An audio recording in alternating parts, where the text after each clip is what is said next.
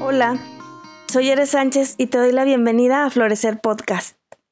Este espacio nació de una necesidad por compartir herramientas que quizá te puedan servir en el día a día, que te puedan ayudar a vivir tu vida de una manera más ligera, más relajada, más amorosa.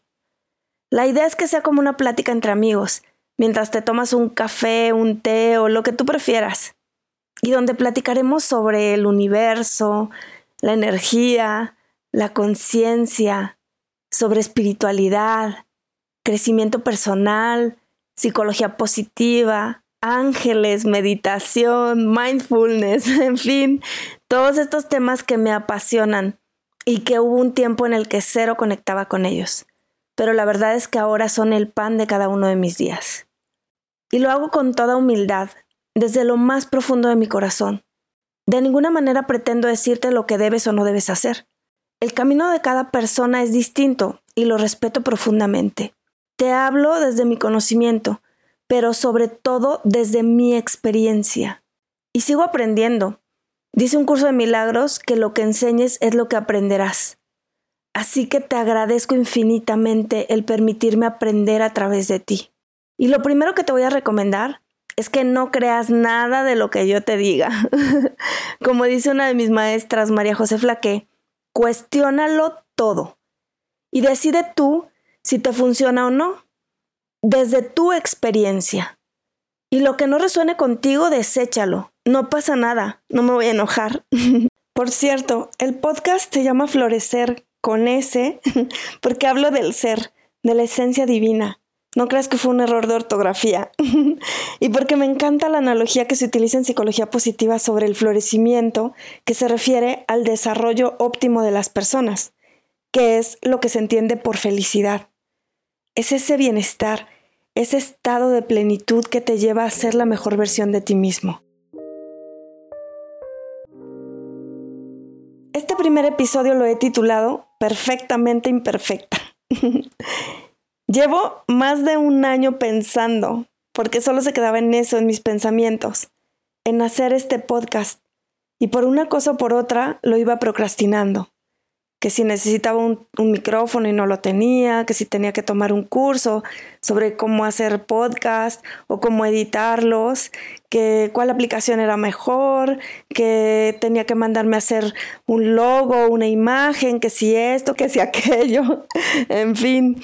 Luego empecé a hacer grabaciones de prueba y las repetía una y otra y otra vez. Y cuando por fin grababa un poco me escuchaba, siempre me notaba mil errores porque quería que todo estuviera perfecto y luego terminaba no haciendo nada. El perfeccionismo es esta búsqueda constante por mejorar. Y está bien, no digo que no. El problema es cuando se convierte en una eterna inconformidad con todo lo que hacemos. Por supuesto que está súper bien querer hacer las cosas lo mejor posible, solo que confundimos perfeccionismo con calidad y querer que todo sea perfecto en ocasiones es lo que no nos permite avanzar. Nos paraliza, como me pasó a mí, y me ha pasado varias veces.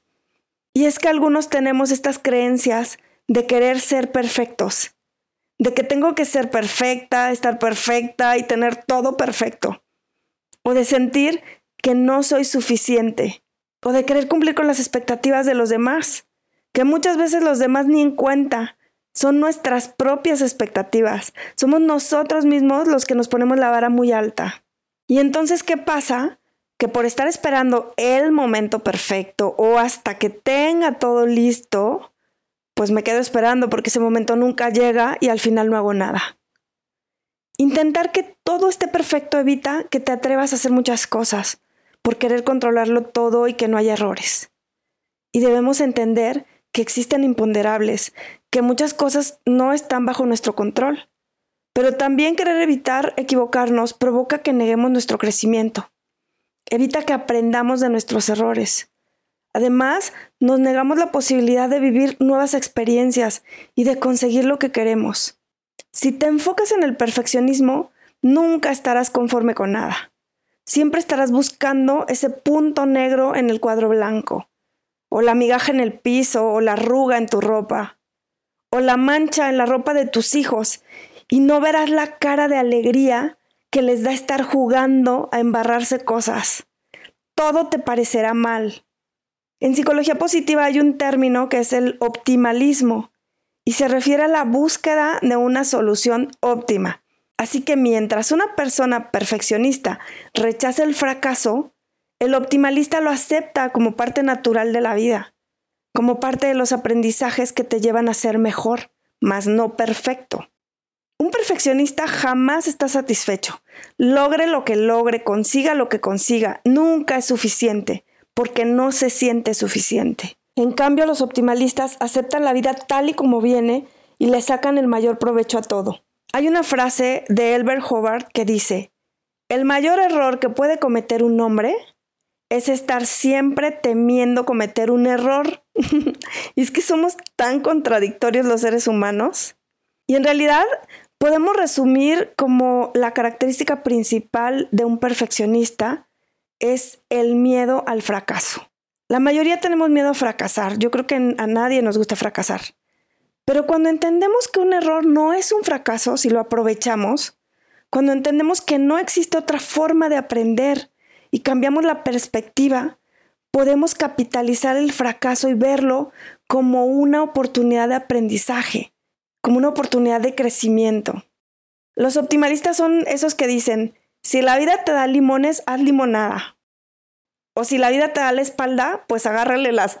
Bueno, ya saben. Así que, en resumen, te voy a dar algunas recomendaciones para ser más optimalista y menos perfeccionista. La primera, es mejor hacer algo imperfecto que no hacer nada sin ningún error. Así que empieza, acciónate, hazlo, lánzate, no esperes más. El momento perfecto es hoy, porque además es el único que existe. El segundo es transforma tus errores en aprendizaje. Se trata de pasar a la acción dando lo mejor de mí, pero sabiendo que a lo mejor voy a cometer errores en el camino y está bien, porque sé que tendré un aprendizaje. Dicen que cuando Tomás Alva Edison estaba inventando el foco, la bombilla eléctrica, se equivocó no sé exactamente cuántas veces. Algunos dicen mil y otros diez mil. El punto es que dijo, no he fracasado, solo me he topado con diez mil maneras de no hacerlo. Depende de nosotros aprovechar las equivocaciones a nuestro favor. la tercera es arriesgate. Así que si te gusta alguien, díselo. ¿Quieres algo? Ve por ello. Logra tus sueños. La única persona que te detiene eres tú. Arriesgate. Si no arriesgas, nunca vas a saber de qué eres capaz. La cuarta es, ve mejorando de forma continua, poco a poco. Comienza a dar pequeños pasos y sobre la marcha ve aprendiendo de tus errores para que puedas ir avanzando y creciendo.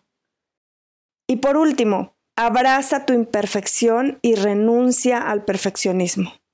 Recuerda que parte de lo que nos hace únicos son nuestras imperfecciones. Aunque en un nivel superior somos perfectos, pero en este plano terrenal seguimos creciendo, seguimos evolucionando. Y cada persona en este mundo tiene un propósito. Tú tienes un propósito específico que nadie más puede cumplir. Nadie más lo puede hacer. Así que acéptate tal y como eres, con todas tus imperfecciones. En realidad eres perfecto, eres perfecta, exactamente como eres. Así yo, hoy me abrazo, me acepto y me reconozco tal y como soy, perfectamente imperfecta.